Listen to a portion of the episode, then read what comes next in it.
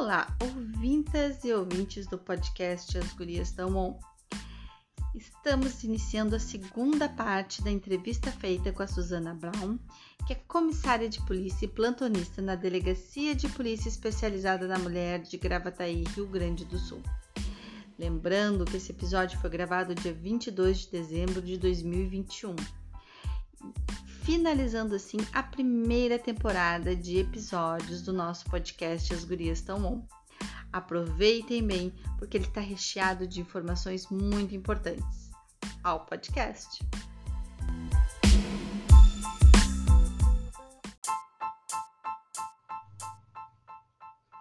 Nós somos do bar, do ler, da política e de onde nós quisermos. Nós somos duas geminianas feministas e queremos, juntos com todas vocês, mulheres, abrir um vasto conhecimento sobre o mundo do feminismo. Que possamos nos encontrar, nos reconhecer e nos libertar. Estamos aqui para tacar fogo no patriarcado. Venha ficar um com a gente, você também.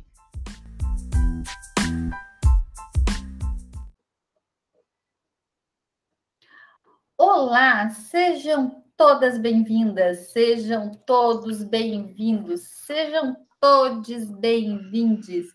Esse é mais um podcast As Gurias Estão On. Eu sou a Regi Barzic. E eu, a Patrícia Biazeto.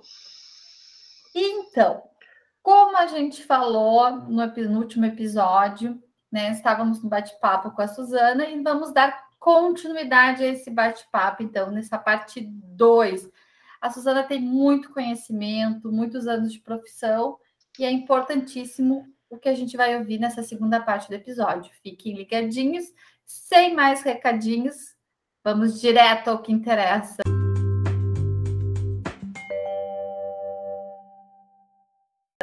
Os conhecimentos, eu quero te fazer uma pergunta. Uh, a gente tem duas perguntas, eu vou te, eu vou te fazer, tá? Tu, utilizando esse teu lado psicóloga, a gente tem uh, como reconhecer as atitudes de um feminicida? Quais são os é, eu, ia, eu ia perguntar isso desse outra... padrão de comportamento. E outra questão, geralmente, quando há violência ou contra a mulher infantil, ou contra a criança, há viol... geralmente são juntas, né? Porque o homem que agride a mulher acaba agredindo ou violentando, ou enfim, a criança também socorre ou é mito? Não, se ele agride pode ter, pode não ter, porque eu não vejo uma pessoa que é capaz de agredir tanto uma criança uma mulher não agredir o outro. Para mim, né, na minha concepção pessoal, agredir um é capaz de agredir o outro e para mim é interligado isso, né?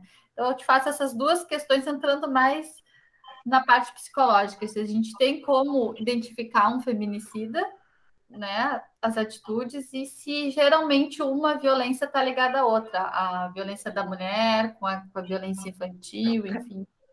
É, eu, eu, eu, eu, eu vou tentar, assim, é, te responder pelos meus anos de atendimento, tá? Tanto uhum. na mulher, na criança, no idoso, enfim. Tá.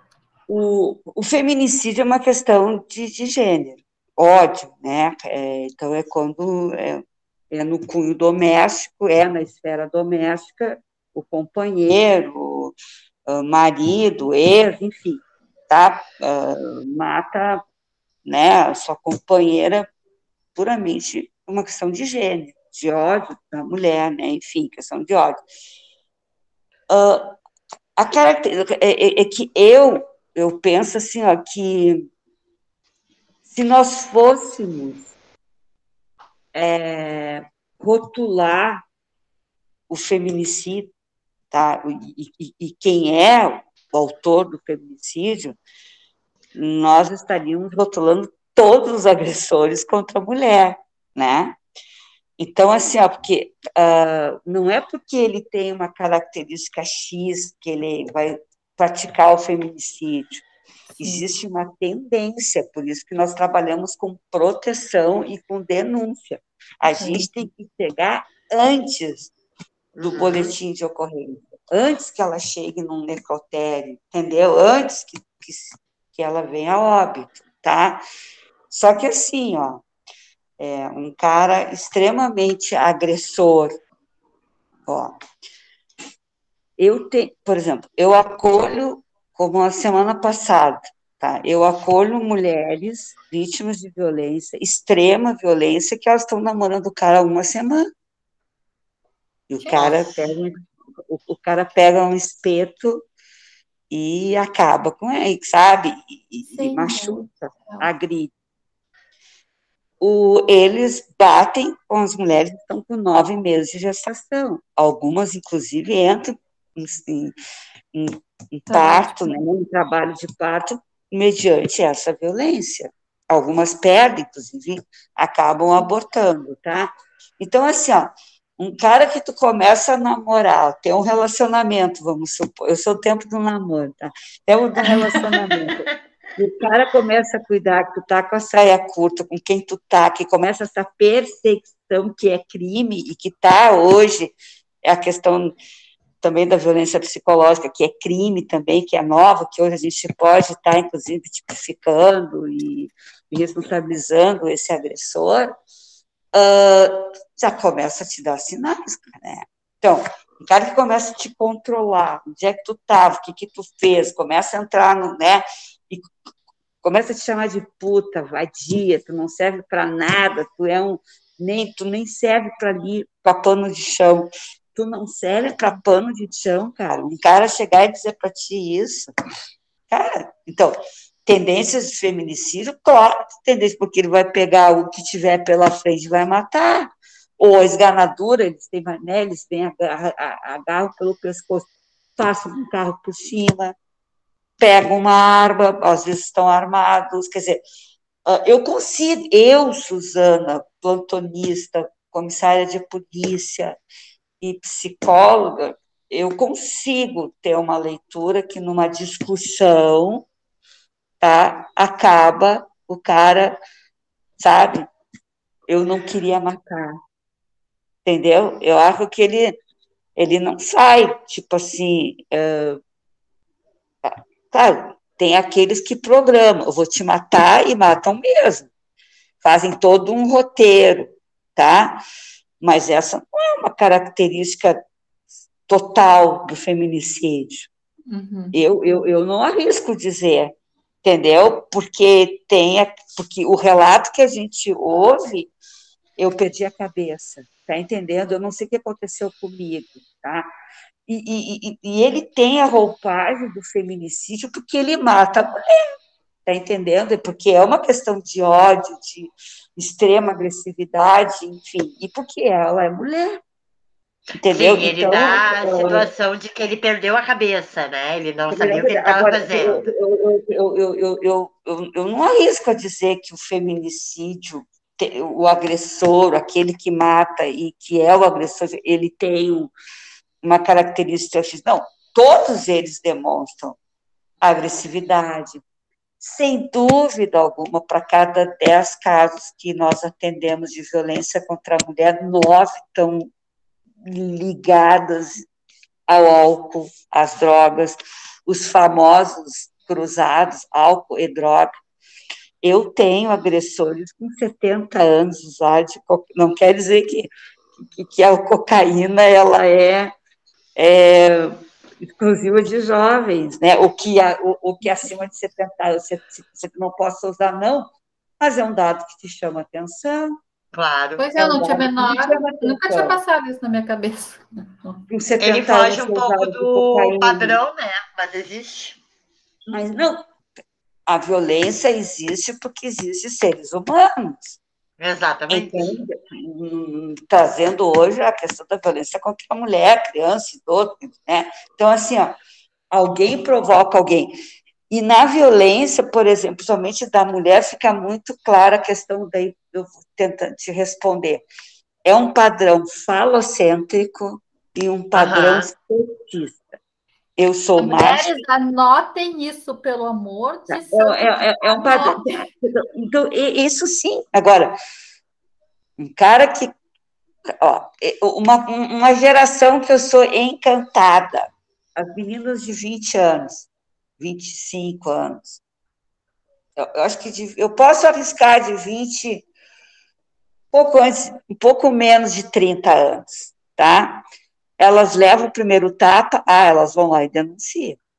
Tipo assim, ó, eu não quero para mim o que a minha mãe sofre. É uma geração. É uma nova geração, já empoderada. Essa, mas aí vem com informação. Exatamente. Mulheres que são aceitas no mercado, sabe? Mulheres que são valorizadas, entendeu? E não existe mais a Amélia, mulher de verdade, a Amélia, que tá entendendo? Então, assim, ó, elas estão saindo muito mais tarde. O ninho, aquele ninho vazio daquele pai, daquela mãe, que saíam lá por 20 anos, hoje é com 30, 35, entendeu? Eu então, nessa mulheres... geração que saiu de casa aos 19. Sim, mas mulheres que são independentes, entendeu? E que fazem as escolhas delas. Então, essas não toleram. Isso aí me chama muita atenção, sabe? Uh, agora, é claro, uh, mulheres que vêm de outras gerações, até porque, assim, porque Dentro do, do atendimento de mulheres vítimas de violência, a gente tem, a gente tem um, um hoje existe um, um, um, uma avaliação de risco, né, que ela é nacional. Todas as mulheres vítimas de violência que entram numa delegacia de polícia têm que ter esse questionário de avaliação de risco. Ele é obrigatório em nível nacional, ele é federal. E ai de mim que não bote esse questionário, porque Sim. eu vou ouvir, tá? Isso, isso aí é regra número um. Toda ocorrência policial que a gente faz tem que vir com avaliação de risco. E dentro dessas que são vinte e poucas perguntas, tá? E que é muito interessante depois, é, para poder, até para o juiz tomar uma decisão, até para o delegado, enfim, às vezes tu coloca uma ameaça e a delegada entende que dentro daquela ameaça tem uma violência psicológica, por exemplo, porque ela dá uma olhada no. Porque é muita ocorrência, então é muita informação pontonista também, entendeu? A gente também, nós somos seres humanos, então às vezes passa alguma coisa por mim, entendeu? Mas assim, uh, que é a questão de se tu depende financeiramente do cara. E aí, assim, ó, para 10 mulheres que eu atendo, olha, posso arriscar que umas quatro dependem financeiramente dele. E aí a dificuldade da denúncia. E aí elas se deixam uh, né, serem agredidas, tipo assim, é, medo. Elas não revelam, não denunciam, porque elas têm medo. E o medo é real, elas suam na tua frente elas, os olhos ficam com umas bolitas assim, fica regalado. Olha, os cabelos arrepiados e o pânico, cara, pânico, sabe? A dor da alma, o desespero.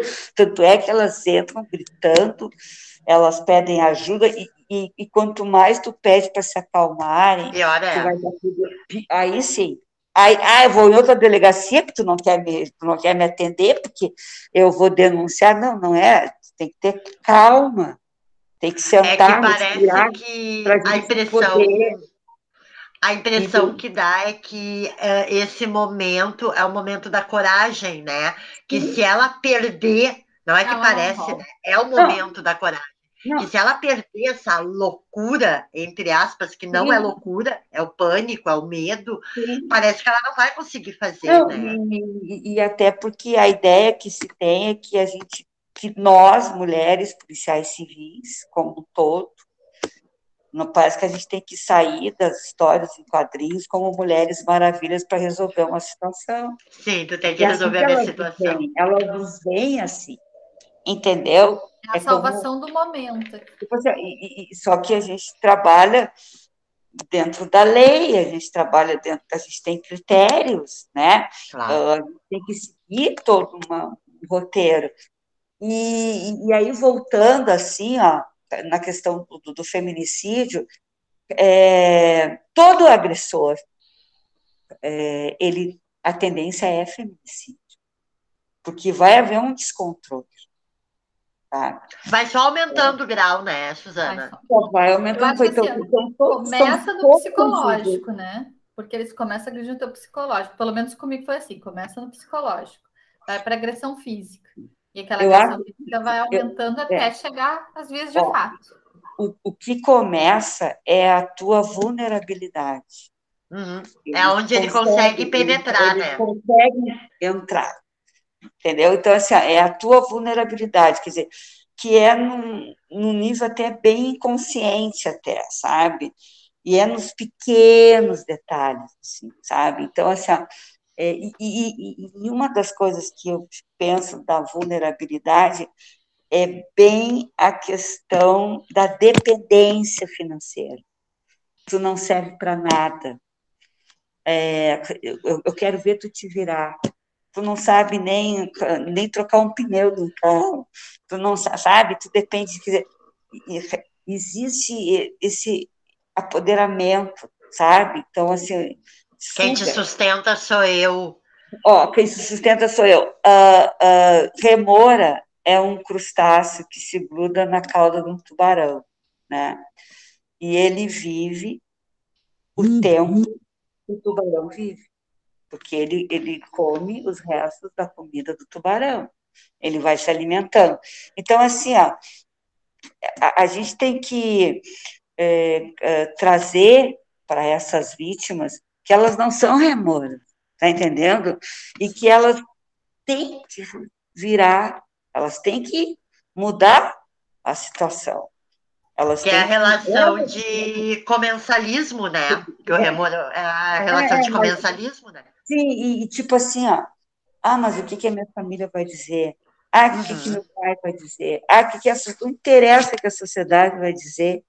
Tu tem que, tu tem que ser exemplo para ti mesmo, tem que te olhar no espelho e aqui, cara, né? Ó, chega, deu, acabou. E é por isso que hoje as meninas de 20, 21, até menores, já estão, por quê? Porque tem informação, uh, tem a colega, tem informação dentro da escola, tem informação em lives, em podcasts, em, enfim, tem informação da própria mãe. Muitas vezes a mãe já é nova, a mãe é nova dessas meninas, então ela uhum. também está participando junto da criação, né? Sim. Mas a mãe dela, no caso, a avó dessa menina de 20 anos, ela já viveu uma outra relação, né? Então, por isso que uh, o quão importante, o quanto valor essas meninas existem dessas meninas que hoje já botam a boca no trombone, Sim. né? Que já reconhecem o padrão.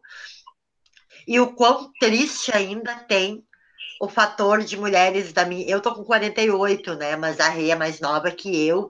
Mas aí a gente vê a partir a partir dos 30 anos, ainda dependendo de como a tua família te criou, Tu ainda Sim. consegue estar tá nessa estrutura do patriarcado, nessa estrutura de depender de marido, ou muitas Sim. vezes não depende, como teve o caso que houve a denúncia no Fantástico, eu acho há duas semanas atrás, ela era uma promotora, se não me engano, uma mulher super independente. Tu olhava, né? O cenário que tu imagina, super independente financeiramente, psicologicamente, enfim, e sofria há 20 anos, ela apanhava do marido. Sim. Coisa que tu não imagina. Então, assim, e, o, a, a, violência contra a mulher, ela está em todas as esferas. Em todas, em todas, sim, mas aquela juíza que o cara assassinou. Exato. Né? Só que assim, é, é, é, ela está em todas as classes sociais. Por quê? Porque, nós, porque nós deixamos, entendeu? Hum porque nós precisamos cada vez mais é, divulgar, ensinar, sabe? Uh, tem uma. Eu, eu, eu sempre procuro, uh, como eu trabalho com comunidade, né? Então, uhum. quando eu tenho. Agora, semana retrasada, eu até estive é, participando de uma palestra, até presencial, inclusive, foi bem bacana, claro, com todos aqueles cuidados, enfim, de saúde e tal. tal. Uhum. Uh, e eu, por diversas vezes antes da pandemia, eu nas, nas comunidades que eu vou, eu já fiquei em volta de uma figueira com 30 mulheres, né, uh, de extrema pobreza e trabalhando as questões de, do cuidado, né. Uh, eu sempre procuro dizer, assim, quando eu tenho uma oportunidade de trabalhar com um grande grupo, que tem uma, uma, uma eu acho muito bacana, uma história que eu, dentro dos meus, né, dos meus estudos, enfim, eu, eu, eu aprendi que uma menina, uma, ela chega no, no, depois de um almoço de família, com as mulheres da família, e ela diz para a mãe dela, ela pergunta para a mãe, mãe, por que, que todos os domingos eu venho aqui na casa da avó e eu como peixe sem rabo e sem a cabeça? Daí a mãe dela para e diz assim, vai lá e tu pergunta para tua avó por que, que tu come é, todos os domingos aqui na casa da avó, tá? O peixe sem o rabo e sem a cabeça, porque era tradição na família eles comerem peixe aos domingos, né? Daí ela vai lá e diz: Vó, eu perguntei para a mãe, que mandou perguntar para ti, por que, que todos os domingos eu venho aqui na tua casa e como peixe sem o rabo e sem a cabeça? Eu não vejo nem o rabo nem a cabeça do peixe. Daí ela diz assim: então tu vai lá perguntar para a Bisa mas tu não vai incomodar a Bisa, porque a Bisa está lá no quarto e ela deve estar tá descansando. Aí ela vai pé por pé e sabe como é que é a Bisa, né? Toda enroladinha, tá? Ela diz, Bisa, tá acordada? E a Bisa, tô. Bisa, eu perguntei para a avó, eu perguntei para a mãe, que mandaram perguntar para ti. Por que, que eu como todos os domingos aqui na tua casa, na casa da avó, peixe sem o rabo e sem a cabeça? Daí ela diz assim: Ah, então eu vou te contar. É que há muitos e muitos e muitos anos atrás, o teu bisavô, que está lá no céu, e ela olhando para cima, né, procurando. Ele foi fazer uma linda pescaria e ele chegou com um peixe enorme, lindo. E aí a Bisa tinha uma forma bem pequenininha. E aí ela teve que cortar o rabo e teve que cortar a cabeça para poder fazer o peixe. O que, que a gente tira de tudo isso, né? Tá na hora de a gente aumentar essa forma aí, né? Tirar esse padrão da forma, gente... né? Está na hora de a gente começar a buscar outras formas de fazer peixe, né? E comer o rabo e a cabeça. Então, assim, eu, eu, eu, eu penso que eu, eu, bah, eu incentivo muito, assim, cada acolhimento que eu bom, cada acolhimento que eu faço é uma dor que eu trago no peito, né? E eu várias vezes saio, eu várias vezes já peguei, assim, eu choro, choro muito, eu somatizo às vezes, eu sei. Claro, nada como uma boa terapia. Eu, eu divido uma parceria há 39 anos com uma médica psiquiatra chamada Ana Mary Duarte, que atende muito bem, inclusive ela está na SAMU hoje. E a gente trabalha muito, muito, até ontem tomamos um chá juntas no final da tarde e discute, ela trabalha muito bem as questões da violência, ela atende protetores de animais, protetores, inclusive, e ela trabalha muito a questão da violência também contra a mulher. E a gente estava justamente discutindo isso, né? Eu até comentei com ela, vai, eu vou, né, eu vou estar com as gurias e tal. E ela disse, Su, a gente tem que aproveitar esses espaços, né? E, e também dizer, né, chegar ao alcance de todas elas que a dor delas também é a nossa dor. E no momento que tu consegue entender essa dor, aí que tu consegue realmente dizer, pô, uma luz no fim do túnel, né? Que pelo menos se uma mulher que eu atender, pelo menos chegar em casa e dizer assim, cara, deu. Porque é muito triste, é horrível tu acolher mulheres que chegam com a carteira de identidade queimada, tia cortado, pedacinhos de uma certidão de nascimento. Carteira de trabalho, então, nem se fala. Que o cara que ela diz assim, olha, eu vou, eu arrumei um emprego, vou lá no Cine, tu não vai coisa nenhuma. Pega e rasga uma... E existe, isso é real. Isso é agora. Isso foi essa atitude, é, essa atitude é muito, ela é muito, cara, assim, é, reflete muito uh, o apagamento né, da história da mulher, né, o silenciamento, essa atitude de rasgar a carteira de trabalho, ela é muito, que exatamente apagar a tua história, é apagar, é literalmente o ódio ao gênero, né? Não, quando é. não chegam com o dente na mão, porque levam socos, isso é comum numa delegacia de polícia. Eu ia entrar elas, nessa, nessa esfera. Elas, elas levarem soco no rosto e quebrarem os dentes, e elas chegam com os dentes na mão. Isso aí a gente tem um trabalho que até é bom vocês saberem. A Polônias do Bem é um, é um trabalho de dentistas em nível nacional, tem em Porto Alegre, uma dentista, né, com um grupo que se a mulher faz, se a, se a, se a vítima uh, registra um BO na delegacia, pode ser qualquer, porque a delegacia de polícia ela é qualquer delegacia para registrar, não é exclusivamente, da, que isso aí também a gente tem que mudar. As mulheres vão na delegacia da mulher, tem que ir uma delegacia de polícia. Na mais próxima que tu tiver. Na mais próxima que tu tiver, daí tu atravessa toda Porto Alegre, entendeu? Vai, até porque é teu bairro, tu vai te valoriza, tu vai criar o vínculo com a polícia, com dele, sabe, com a equipe da, do claro, né? É, porque claro, o ideal é ter essa conexão, né, Suzana? É, até porque a delegacia durante o dia elas, elas, elas fazem as medidas protetivas também, claro que depois de um certo horário é a delegacia da mulher, no caso, claro. as que tem plantão, né, questões óbvias, tem que mandar lá para o judiciário. Mas a Polônias do Bem, se a vítima faz o registro da ocorrência, se ela pede a medida protetiva, ela ganha todo o tratamento gratuito. Nossa ela, ela ganha tudo, tudo, tudo, tudo, tudo de graça. Todo atendimento você imagina é. a coitada chegar lá com um dente na mão porque levou. Ai.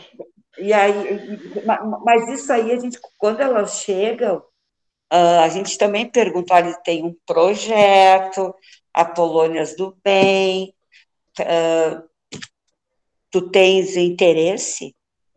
Né? Ah, mas eu tenho que pedir medida, tem que pedir medida protetiva, senão claro. não Ah, mas então eu não quero.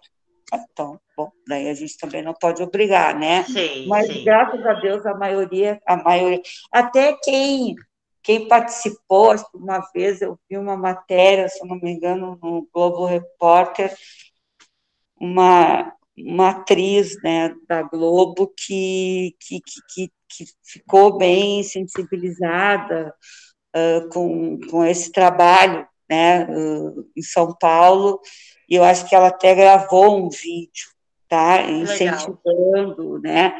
Então, recursos tem. Claro, falta medidas protetivas, é, no sentido de. Aí não de, de protetiva no sentido nosso, enquanto rede de proteção, tá? De Sim. também criarmos os nossos ofícios, né? Como eu digo, tá?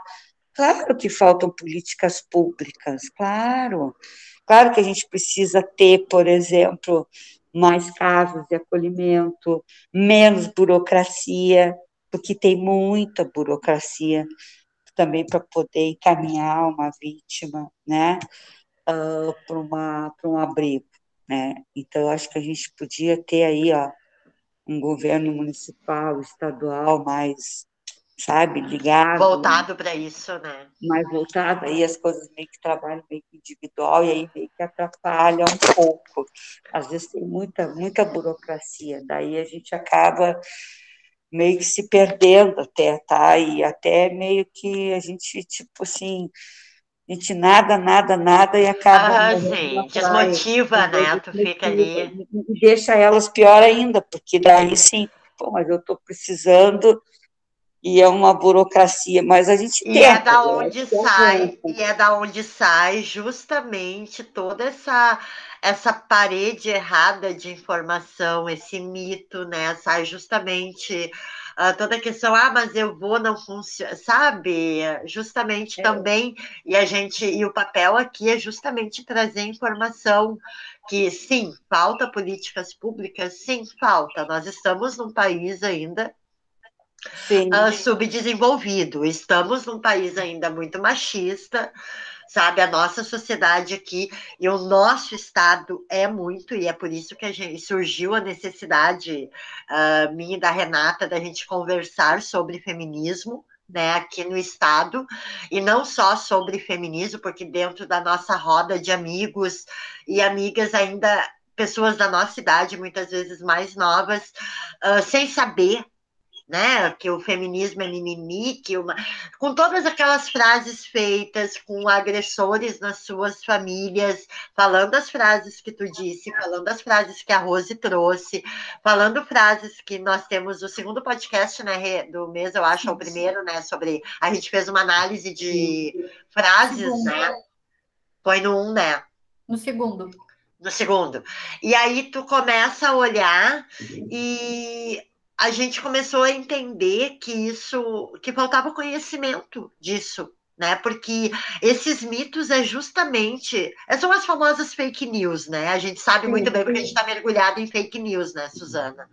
Então, assim, uh, o quanto isso desmotiva, com certeza, o profissional, e eu acho que tu, enquanto pessoa, cidadã, e com todo esse teu currículo, com toda a tua trajetória, com todo o teu olho, né, com todo o teu olhar trabalhando dentro dessas questões de violências, o quanto para ti deve ser impactante também ter que trabalhar o teu dia a dia e ao mesmo tempo tu olhar para essa burocracia, tu olhar para a falta de não para falta total, mas pela necessidade de mais políticas públicas, né, que consigam proteger, e vocês ainda, eu posso afirmar, diante de todos os teus relatos aqui, com certeza vocês ainda conseguem fazer muitas coisas, e tu trouxe informações que eu desconhecia. Eu, enquanto cidadã, enquanto mulher, eu realmente desconhecia, né, do que Hoje nós temos sobre as casas, sobre como é o trabalho de medida protetiva, né? Que nem eu disse, né? A gente conhece muito pouco, né? E a ideia é justamente ter essa troca e principalmente trazer a informação, porque é muito importante isso que tu traz, esses relatos. Pelo menos é, eu acho assim, eu acredito que a Renata concorde, que é muito importante, porque eu realmente eu não tinha o conhecimento. Realmente eu não tinha como funcionava isso. Né? Sim. Sim. Não, e, e, e, o pior não é nada. O pior é quando a gente não tem o apoio da própria mulher, né? Porque a gente também recebe críticas de outras mulheres, né? Eu ia chegar nesse eu ponto. Isso aí daria um outro programa, um outro. Que às vezes tu está ali empolgada, empolgada, às vezes tu vai sabe? Meio que pedir uma parceria, questionar ou até uma orientação, e aí tu recebe assim, ah, mas ela que pediu, ela que procurou, sabe? E aí. Exato. Que foi a, até o que a gente mulher, a a Rose. Que fala a questão da sororidade, entendeu? Por isso que ela é tão debatida, quer dizer, porque tu sofre o próprio também preconceito e a crítica de mulheres entende? E aí, e aí é uma coisa que também te deixa muito impactante, sabe? Ah, mas isso a gente vê bastante em todos os, os, os setores e casos, essa disputa entre mulheres totalmente sem necessidade, mas como a gente já cansa de dizer aqui, né, isso é um, uma estratégia do patriarcado para que a gente não se una, porque Sim. o dia que as mulheres descobrirem a força, a parte trouxe essa frase, eu levo comigo para a vida. Uh, se a gente descobrir a força que a gente tem unidas, a gente não, Eles, às vezes, eles não conseguem mais nos deter. Então, eles usam essas estratégias e vão mudando para nos calar, para nos separar. Sim, sim. E, e essa desunião é muito forte, né? É. Essa, ela ainda é muito forte, então é, é muito complicado, eu acredito. E como tu faz para lidar com isso? Porque eu tô vendo que tu acolhe, que tu tem um trabalho de acolhimento, e o trabalho de acolhimento ele não é mecânico, não é uma coisa que tu faça no teu. Uh, como é que seria no teu automático, não porque isso, isso, tu como psicóloga sabe, isso vem de dentro, é uma coisa que, uh, como diria, né, uh, é uma coisa uterina, né, um, um sentimento uterino, né, que vem uh, porque as pessoas muito dizem, ah, eu já estou no piloto automático, eu já faço, não, porque cada dia, cada mulher que chega na tua frente é uma dor diferente, é uma pele diferente, Sim. é uma história Sim. diferente e vai despertar com certeza gatilhos em ti, né? Sim, De como tu vai. E como tu leva isso no teu dia a dia? Pois é. Bom, é, eu acho que são dons, né? Eu acho que são tem muita coisa assim que faz com que eu fique legal, assim, no, depois de um dia, depois de um dia de, de atendimento. Eu acho que tem a questão da, da religiosidade também, sabe? Aham. O pé, né? Então, eu, eu tenho essa, essa, eu venho já de uma família com formação católica muito forte também, e eu, assim, ó, me apego muito, muito mesmo a essa questão da religiosidade, eu acho que a questão da proteção animal é um, para mim, assim, é um presente, sabe?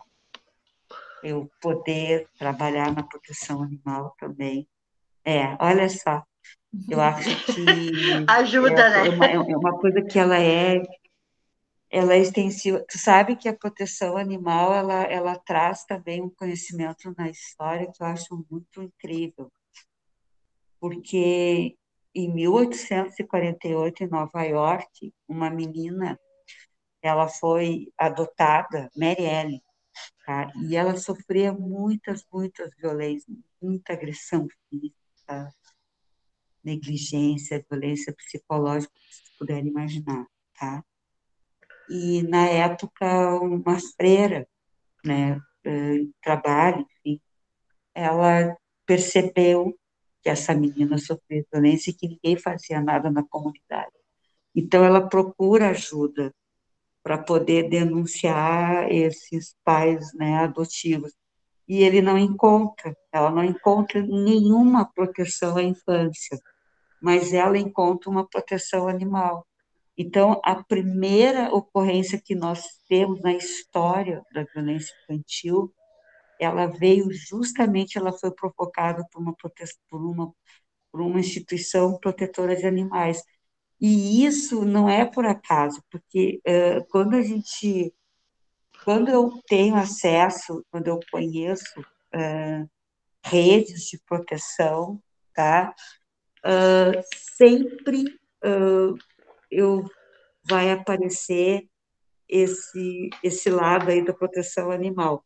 Tanto é que hoje em Porto Alegre nós temos uma casa que acolhe mulheres vítimas de violência e aceita uh, que ela leve seu animal de estimação. Né? Então, assim, é. eu acho que também a esperança. Eu, eu sou uma pessoa muito otimista também, sabe? E esperançosa.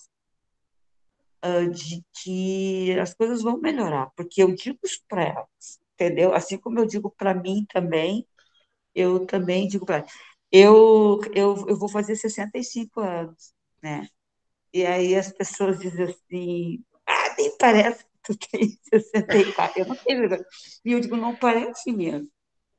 Porque eu consigo tirar disso tudo coisas boas, assim, de esperança, entendeu? Que a medida protetiva é uma esperança. Quando é que nós imaginar, né? Que tu poderias chegar numa delegacia é, com a medida protetiva, fazer com que os policiais fossem à tua casa para tu resgatar tuas coisas, entendeu? E o cara até provavelmente ser preso, tem chances inúmeras de ele ser preso, né? Uh, por estar ali, né? Uh, até nem tanto pela medida protetiva, até por ele estar ali e estar tá ameaçando, enfim, né? Claro. Está sendo, né, provocando ali uma, uma reação criminosa. E nós aqui conversando, né? É, semana de Natal, né? É uh, logo, né, sexta-feira já, e, e, a gente poder discutir isso. Eu acho que poder cada vez mais, olha aí, a mídia, uh, mudando leis aí, ó, todo dia se muda, todo dia traz a questão da, da, da, da, da violência, e é lógico, uma coisa que eu queria aproveitar, que eu achei que era importante, que vocês perguntaram no início, se o agressor também agride a criança, o filho. Uhum. Não sei, não necessariamente, né? Agora, normalmente ele agride mesmo porque as crianças protegem, porque infelizmente hoje, para cada dez ocorrências que eu acolho, nove estão na presença de filhos. Sim. Entende? E cada vez, às vezes, elas estão com os bebês no colo e estão apanhando. E eles também apanham, porque claro. eles pegam também, né? E a gente tem casos de crianças que vêm a óbito justamente por defenderem a mãe, né? Uh, casos que teve repercussões assim nacional também, mundial, de do cara sacar um revólver, pistola, enfim, para matar, né? A, a filho, né? companheira né? e o filho, a filha se atirar na frente e levar o tiro no lugar da mãe. Isso aí já aconteceu até aqui, entendeu? Então, uh, por proteção. Eu, há uns, é, acho que há uns, é, há uns 30, logo que eu entrei na delegacia da mulher, eu, quando eu entrei para a faculdade de psicologia, eu fui pesquisadora da UBRA, na área da violência contra a mulher.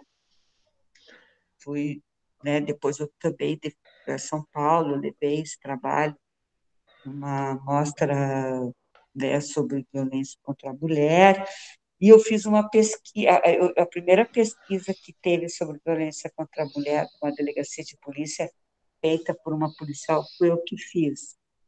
Então, eu sempre tive curiosidade, eu sempre fui muito curiosa, tanto é que o meu livro, A Violência Sexual Infantil na Família, do silêncio à revelação, ele veio justamente que eu ficava muito intrigada e curiosa para saber o que, que levava uma criança a denunciar o abusador sexual. Porque uh, crianças entram em delegacias de polícia para denunciar o abusador. Elas têm sete anos, oito anos. Mamãe, papai toca em mim todas as noites. Vai lá, te queixa para delegado. Elas, bom, no caso é, Guilherme, né? Ah, ele foi, né? Ele foi pedir ajuda, né? Ah, na, na rede de proteção, como outros tantos e outras tantas, né? Eu trabalhei num, num caso em Santo Ângelo, há muitos anos atrás, eu fui, fui, fui para fazer a, a, o laudo até de uma menina de sete anos que era abusada sexualmente pelo padrasto. E ele tinha três filhos, homens bem mais velhos que ela.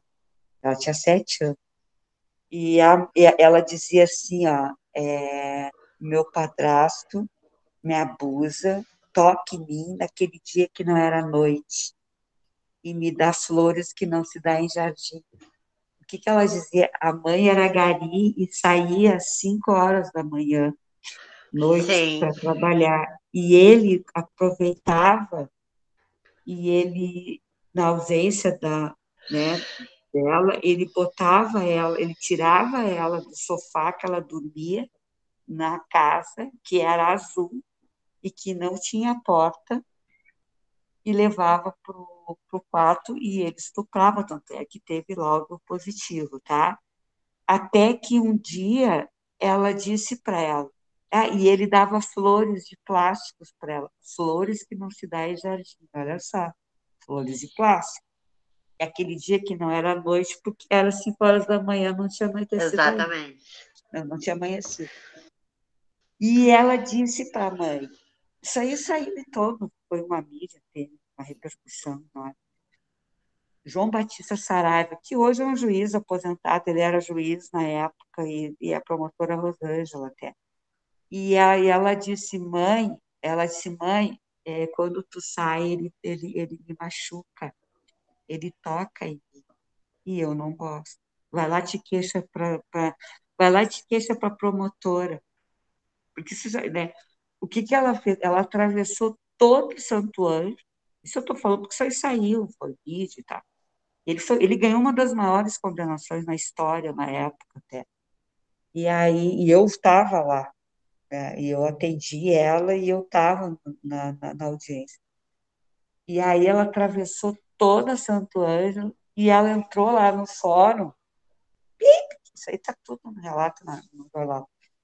E ela chegou pro, pro, porque são policiais militares, né, que fazem a segurança, enfim. E tinha um policial militar na porta e ela disse: Eu quero falar com a promotora. E aí ele disse, mas a promotora está em audiência, ah, mas eu, eu vou esperar. E ela ficou um porta esperando. Daí ele ficou sensibilizado e ele foi lá e, e ele interrompeu a audiência. E ele disse, é, ó, tem uma menina aqui que quer falar com a senhora. E ela interrompeu a audiência e atendeu ela. E ela disse, eu vim me queixar para a promotora que a minha mãe me disse para me queixar. E aí ela pegou, e aí a promotora, né, daí fez, fez tudo, fez por, né, tal, avisou a delegada na época, e daí nos acionaram aqui em Porto Alegre e eu fui para fazer o, o, acolhimento. E sabe o que, que a mãe dela disse para mim? Ah, bem que eu vi que aquele jaguara devia tocar nela, porque eu notava sangue nas calcinhas dela. Bom, moral da história. No dia da audiência, aí ele foi, né, quer dizer, ele foi, não, ele foi, foi, foi feito um pedido de prisão preventiva, pá, pá, pá, e sabe, e ele dizia que era mentira dela, que ela inventava. E, e, e ela descrevia uh, o sofá na sala azul, tipo assim, e que não tinha porta. E ele dizia que não existia sofá, e que era quarto que tinha porta e que os irmãos estavam em casa. E os irmãos diziam que, claro, eles diziam que o pai estava, né? O que o pai estava dizendo, né? E sabe o que que o juiz João Batista Saraiva está aposentado, enfim, ele parou, né, a audiência e disse assim, fulano chamou lá o assessor dele, é, onde é que está, amigo? Sei eu, aqui. Ah, está ali na frente, nós vamos sair. O juiz foi até a casa dela para ver que o sofá era azul, que não tinha porta. E o juiz sabia que ela estava dizendo a verdade, entendeu? Isso que o laudo já tinha dado positivo para rompimento de ímã sete anos de idade. Por que, eu estou contando isso para vocês? Porque as crianças, elas também são vulneráveis a todas essas violências, né? E as crianças, claro, no caso dela eu abri uma, né? Vocês também me perguntaram. Então, uh, a gente também tem que acreditar, né? Na criança, as crianças, elas relatam, elas trazem riquezas de detalhes. Primeiro é a criança, para depois do. Então, assim, quando as crianças dizem, minha mãe, meu pai bate na minha mãe, sabe? Uh, Acredita mãe, porque é a realidade. Que, a escola tem que ficar atenta à rede de proteção, os vizinhos, enfim, né? Então, você, você tinha me perguntado, as crianças, elas sofrem violência? Sofrem, né? A violência institucional, porque às vezes não são uhum. desacreditadas, a violência dentro de casa, psicológica, a própria negligência física, sexual, e tratando-se da violência doméstica, né, onde a mãe também, elas também, não, não quer dizer que necessariamente elas também são agredidas, entendeu? Mas aí são violências situacionais. Sim, entendeu? elas entram na cachoeira, a né? Tá ali. Elas vão para, elas se grudam nas pernas, assim, ó. Papai, não bate na mamãe. A gente sabe. Uh, é, tu vai machucar é, a mamãe. É, é o para, assim, né? É o desespero, né? Para, para. Assim como crianças, né? nas violências sexuais, por exemplo. São famílias que têm, por exemplo, três meninas. A mais velha é vítima de violência sexual pelo pai, o companheiro, enfim, tá? Ele está sempre próximo, né, Suzana? Sim, sim, é por isso que a gente chama de inimigo íntimo né? Exatamente. O, o agressor sexual da família é o inimigo íntimo. Ah, por que, que elas rompem o segredo da violência sexual? Porque quando a mais velha, que tem lá seus 13, 14 anos, que começa a se defender, ela diz, em mim, tu, toca, tu tocava, mas na minha irmã mais nova, tu não vai tocar mais. E aí elas rompem o segredo. Tem um livro chamado Labirintos do Incesto, Fabiana, que é o primeiro livro feito por uma é, brasileira, né? É, paulista, é, ela é da cidade de São Paulo, que ela relata o abuso sexual infantil e que não é muito diferente daqui da Restinga, por exemplo, tá? Que eu uhum. posso dizer porque eu já atendi, tá? uh, onde a gente tem as famosas violências também trigeracionais, quer dizer, pais que abusam de suas filhas, têm filhas com suas filhas e abusam das netas, né? E a Fabiana doente, também, ela, ela, ela passa por esse mesmo sistema, assim, quer dizer, ela acaba protegendo as irmãs, né? Uh, onde ela, ela teve filho, filhos com o pai, né? Com o pai com o abusador. Com o abusador. Então, assim, ó, esse rompimento, é importante a gente trazer um pouco dessa vivência, as pessoas acham que isso aí existe lá do outro lado do mundo, mas esse lado Não. Está do lado. Nós estamos conversando agora e quem é que te garante que a tua vizinha ou que alguém da tua, quadra, onde tu mora, ou assim, enfim, está passando por esse processo, né? Então, a gente também tem que saber, uh, sabe, ter esse conhecimento, acho que é obrigação nossa, enquanto mulheres, é uma obrigação nossa, uh, de proteger mulheres, né, que vão proteger seus filhos, e eu também quero abrir um, uma outra discussão com a questão do, do agressor, né, que é um sujeito que também tem que ser levado para tratamento, a gente também tem que ir para uma rede pública acostumado com essas intervenções, que hoje a gente tem, a gente tem no interior grupos de homens violentos, né, que eles tentam, eu acho que tem, tem que haver uma esperança, sabe, de que as coisas vão melhorar.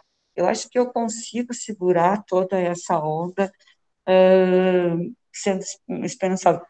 Eu passei por uma. A gente passa por situações de conflito institucional, claro. Sim, eu, até certeza, como né? psicóloga, né? eu consigo ver o outro lado, né? Eu lembro de um agressor de Maria da Penha, preso por descumprimento de medida, e ele estava sendo levado ele para o sistema prisional, né? e ele chorava muito.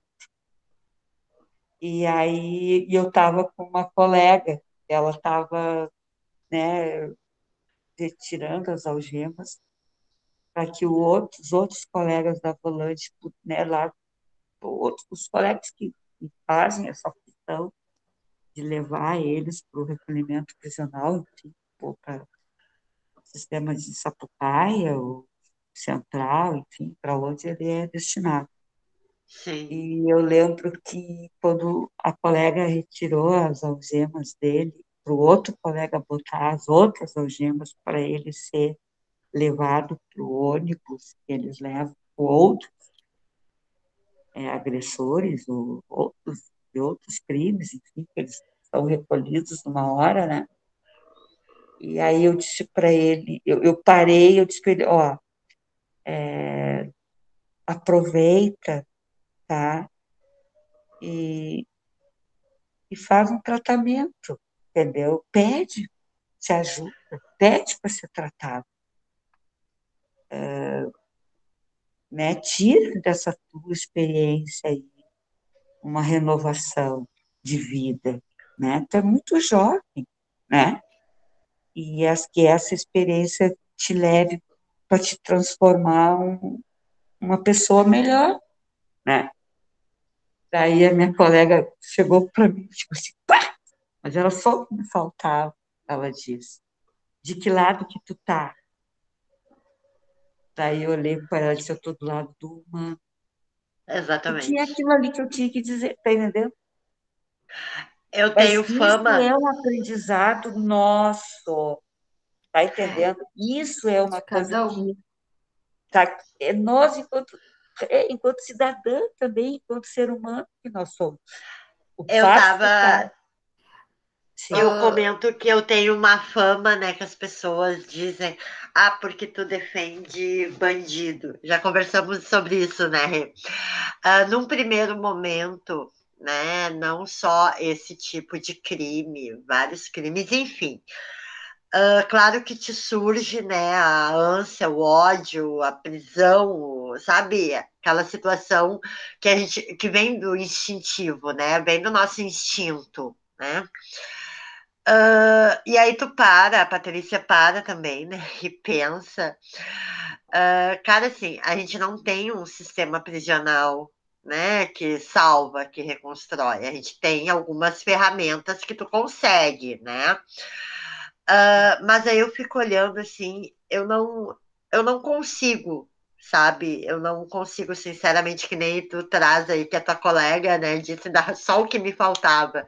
Gente, a gente sabe que são que assim como tem mulheres doentes, né? A gente conhece doença, distúrbios uh, psicológicos, distúrbios neuro, enfim, a mesma coisa tem o homem, né? E a gente tem que olhar para isso com atenção, muita atenção, porque nós estamos em meio uh, a uma sociedade adoecida e que hoje está uh, além de aparelhada, ela está muito, ela está sendo mostrada.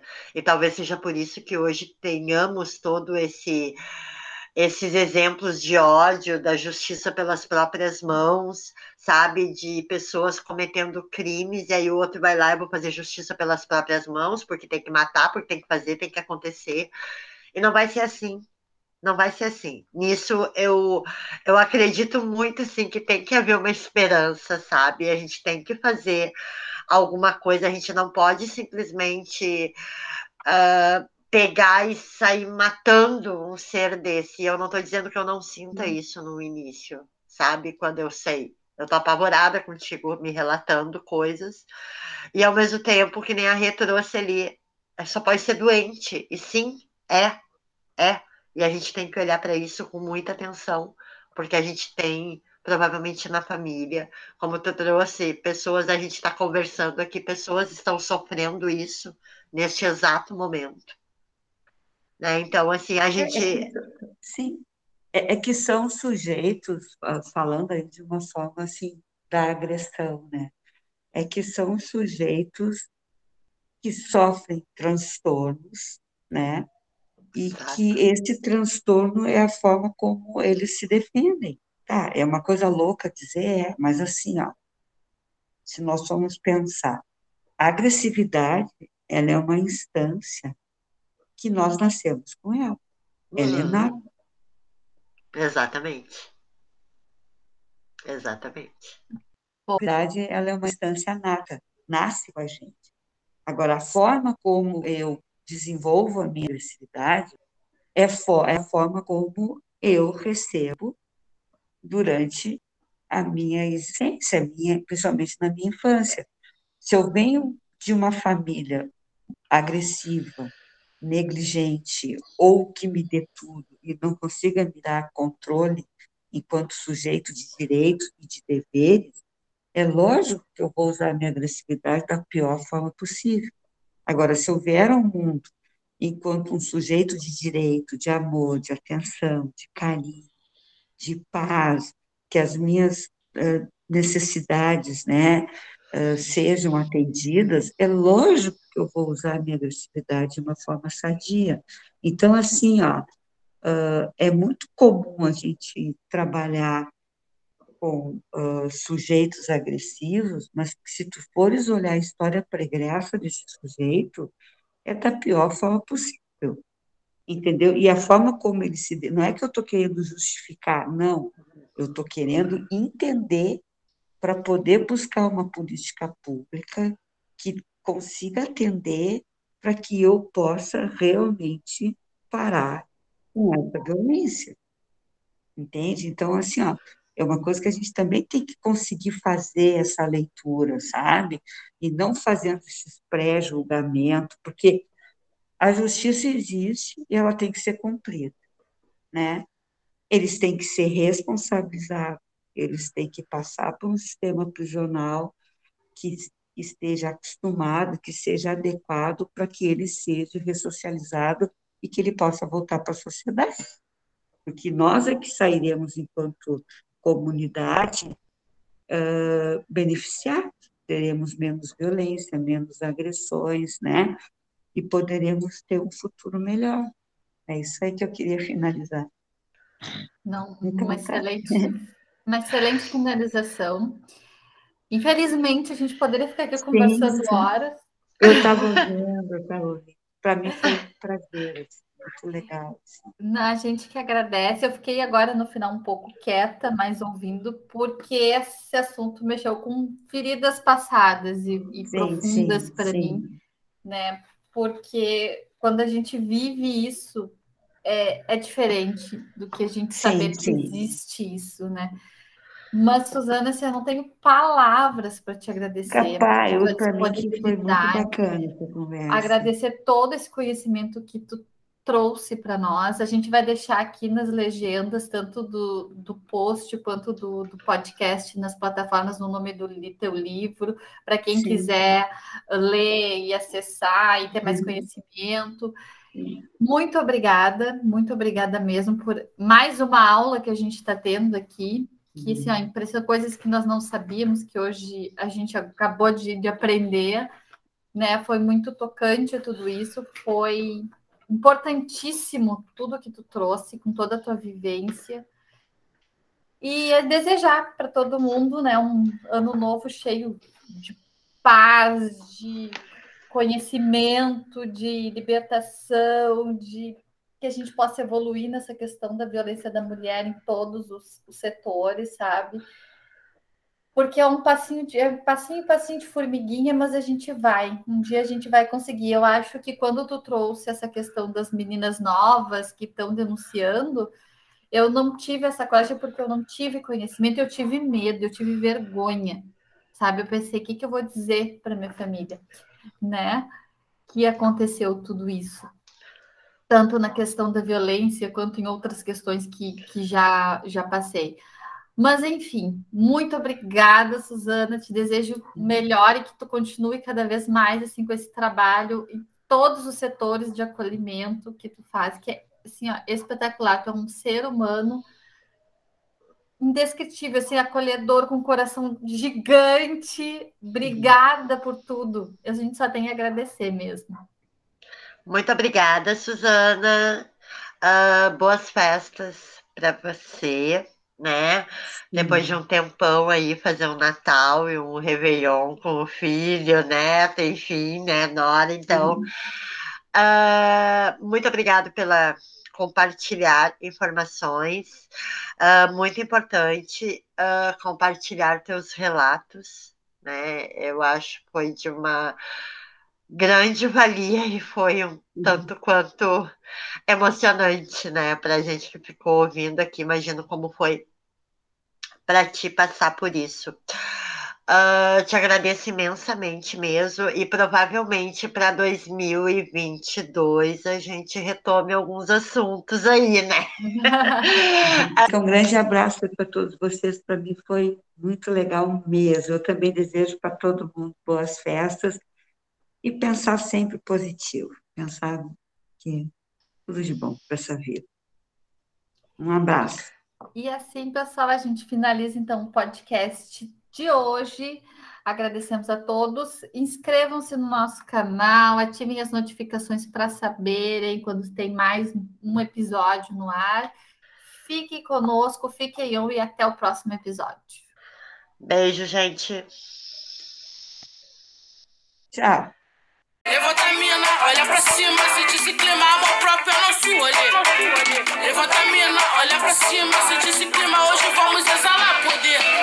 Levanta mina, olha pra cima, se disse clima, amor próprio é nosso olhar. Levanta mina, olha pra cima, se disse clima.